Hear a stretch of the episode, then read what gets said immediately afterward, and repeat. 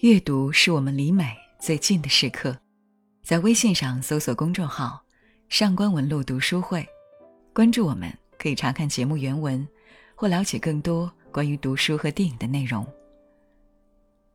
各位好，我是上官文露读书会的主播简宁。波德莱尔是法国著名的存在主义哲学家、文学家，萨特为波德莱尔写的一部传记。波德莱尔是法国19世纪最著名的现代派诗人，象征派诗歌先驱，代表作有《恶之花》《巴黎的忧郁》等。这部传记不同于一般的传记，不注重对传主生平的叙述，而注重对传主精神的分析；不注重对波德莱尔的评价，而注重展现波德莱尔的思想和主张。不像一般传记那样对传主粉饰美化，而是客观公正地叙述了波德莱尔乱伦而苦恼的一生。波德莱尔认为，任何人身上在任何时候都同时有两种诉求：一种趋向上帝，另一种趋向撒旦。日本著名文学评论家橱川白村也有相似的观点。人类这东西具有神性，一起也具有兽性和恶魔性，因此就不能否定在我们的生活上有美的一面，而一起也有丑的一面的存在。的确，人是天使和魔鬼的统一体，一半是天使，一半是魔鬼。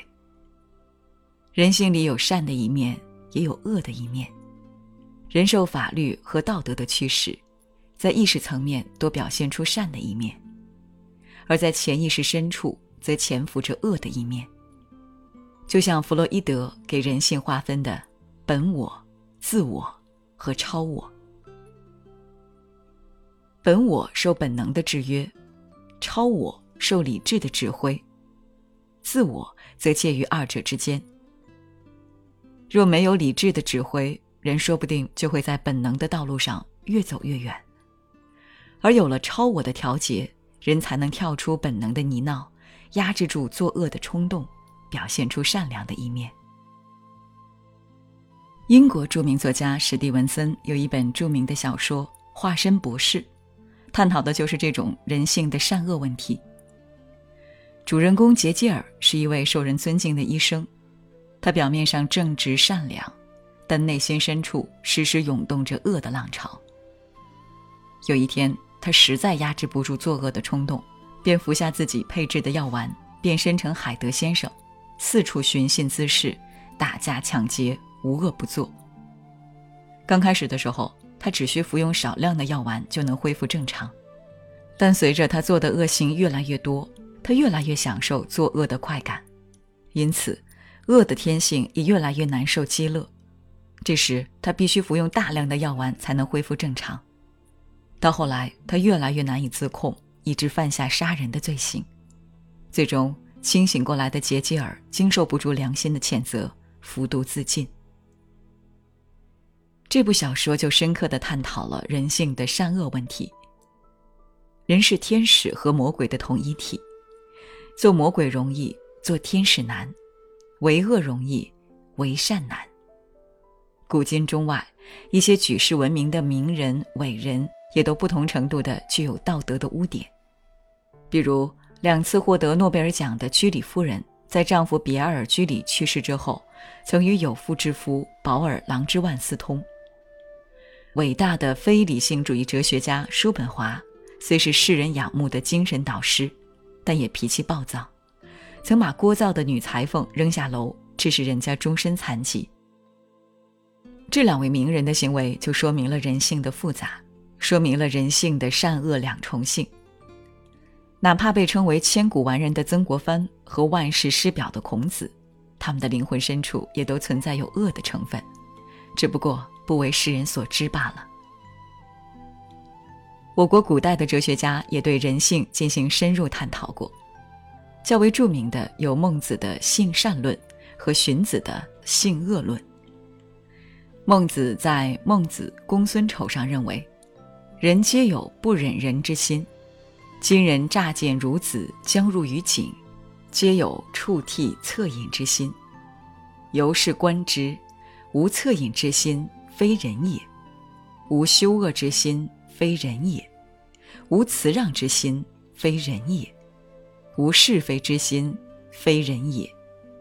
恻隐之心，人之端也；羞恶之心，义之端也；辞让之心，礼之端也；是非之心，智之端也。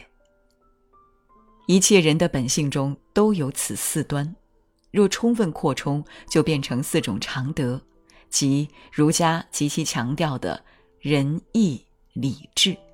荀子则认为，人性只限于食色、喜怒、好恶、利欲等情绪欲望，不论君子小人都一样。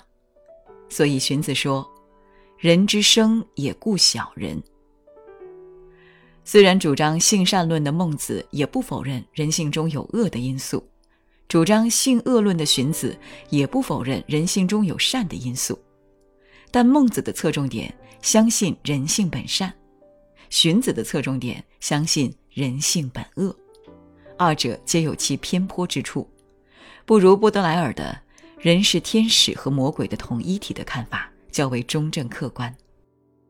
波德莱尔经常有自杀的念头。他在1845年那封有名的信中写道：“我自杀，因为我对别人毫无用处，而且对自己有危险。”他在给母亲的信中也写道：“我所感到的是一种无边的心灰意懒，一种无法忍受的孤立感，是完全丧失欲望，不可能找到任何可资娱乐的事情。”我的书获得的奇怪成功，以及它引起的仇恨，一度使我产生兴趣，然后我又消沉下来。波德莱尔患有文学家、艺术家、哲学家最容易患的疾病——抑郁症。这种人天生敏感、忧郁，正是因为敏感、忧郁，他们才比一般人情感丰富细腻，才比一般人更注重探索内心。因而才能写出细腻动人、流传千古的好作品。但也正是由于敏感忧郁，他们也容易对自我否定，对人生丧失兴趣。中外著名作家芥川龙之介、太宰治、三岛由纪夫、川端康成、本雅明、海明威、莫泊桑、老舍、沃尔夫、茨威格、杰克·伦敦、叶赛宁。马雅可夫斯基、赫拉巴尔等等，无一不是被抑郁症所摧残，最后不堪抑郁之苦而主动告别人世的。阿根廷诗人和小说家博尔赫斯说过：“我认为所有的文学作品都是悲伤的产物。当你感到快乐时，你就什么都不需要了。”橱川白村也认为。生命力受了压抑而生的苦闷、懊恼，乃是文艺的根底。弗洛伊德性升华的理论也与此类似。伴随文明而来的种种不满，实乃性本能在文化压力下畸形发展的必然结果。而性本能一旦受制于文化，没有能力求得全盘的满足，他那得不到满足的成分，乃大量升华。缔造文明中最庄严、最美妙的成就。如果人类在各方面都能满足其欲乐，又有什么能催促他把性的能源转用在其他地方呢？他会只顾着快乐的满足，而永无进步。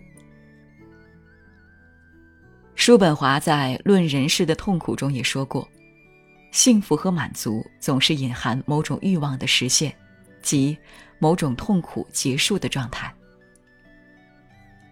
陆文斌也在《忧郁气质的时代逐气》里对此有深刻的论述。相对快乐来说，忧郁永远是更深刻、更沉重的一种情绪。前者是对此岸世界的满足和对彼岸世界的无视，后者却是对此岸世界的焦虑以及对彼岸世界的关怀。快乐趋向于浮浅与遗忘，忧郁则趋向于高贵。和救赎。快乐属于向外扩张的情绪，远不像忧郁这种朝内收敛的情绪更具有艺术的况味。快乐情绪是产生于人对事物的满足基础之上。人一旦对事物感到满足，就会停留在浅表层次，很难深入本质进行探索，因而快乐使人肤浅。痛苦则来源于对现实的不满和对彼岸的向往，因而痛苦会促使人对生命的本质进行深入的思考，从而找出痛苦的根源，寻求驱痛的对策。所以，痛苦使人深刻。而唯有深刻，才能产生出伟大的作品。波德莱尔的一生是痛苦的，几次濒临自杀边缘。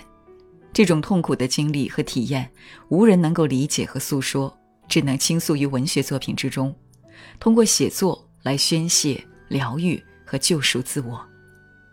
因此，痛苦造就了深刻的波德莱尔，深刻则造就了伟大的波德莱尔。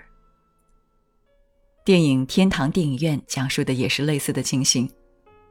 天堂电影院里的男主人公多多，由于和初恋情人艾莲娜一生错过而成为永远的痛，后来就把这种缺失之痛转移到自己的电影作品中，塑造出了许多美丽多情的女性形象，导演出了许多感人至深的爱情电影。多多的成功正是源于爱情上的缺失，如果他爱情美满。婚姻幸福，他肯定不会创造出如此优美动人的作品。我国古代也有“苦闷出诗人，国家不幸诗家幸，妇道沧桑巨变功”的说法。为什么苦难容易成就作家呢？因为人只有在痛苦、郁闷时，才会放下现实的狂欢，转向自己的内心，叩问自己的灵魂。与自己进行深层次的对话。只有深入自己的灵魂，与自己进行深层次的对话，人的思想才会丰富而深刻。只有思想丰富而深刻，人才能写出发人深省或启人心智的作品。司马迁早在若干年前就意识到了这个问题，因而发出这样的感慨：“盖文王居而演《周易》。”仲尼厄而作《春秋》，屈原放逐乃赋《离骚》，左丘失明绝有《国语》，孙子鬓角兵法修列，不为签署世传吕览，韩非求秦说难孤愤诗三百篇，大抵圣贤发愤之所为作也。此人皆亦有所欲结，不得通其道，故述往事思来者。司马迁的感慨正说明了，流传千古的作品大都诞生于作家失意时，大都产生于作家痛苦的灵魂中。与一般人推崇天才和灵感不同，波德莱尔极为注重后天的努力与劳作，极为注重对语言的锤炼。他宣称自己只相信耐心的劳作、用好的法文说出的真理，以及用词恰当的魔力。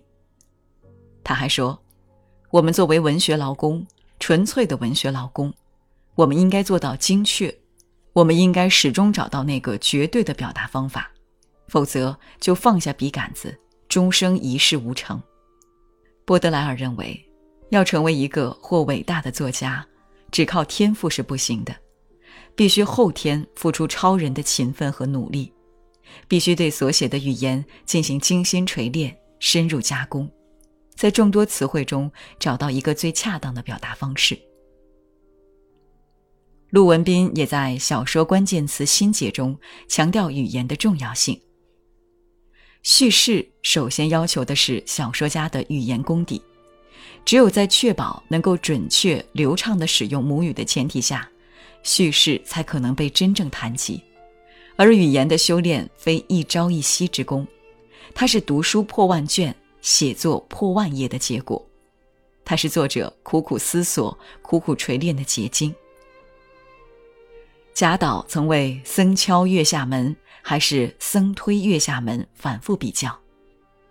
王安石曾为“春风又绿江南岸”的“绿”字百般推敲。卢廷让曾为了“银安”一个字碾断数经虚。曹雪芹为写《红楼梦》批阅十载。增删五次，可见，每一位作家的成功都不是偶然的，都是勤写多练、苦苦打磨的结果。正如《刻意练习》里所主张的，这个世界上哪有什么天才，天才也都是刻苦训练的结果。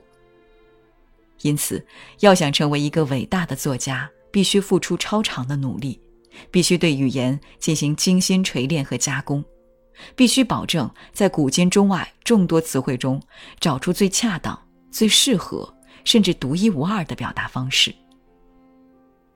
波德莱尔的一生是苦闷的一生，痛苦的一生。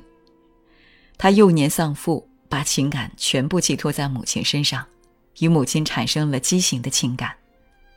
后来母亲再嫁，他情感失落，无所依傍，因而抑郁寡欢。再加上他所处的动荡时代，更加重了他的抑郁，导致他一生为抑郁所苦。但正是这抑郁成就了他，使他像荆棘鸟一样唱出了泣血之歌。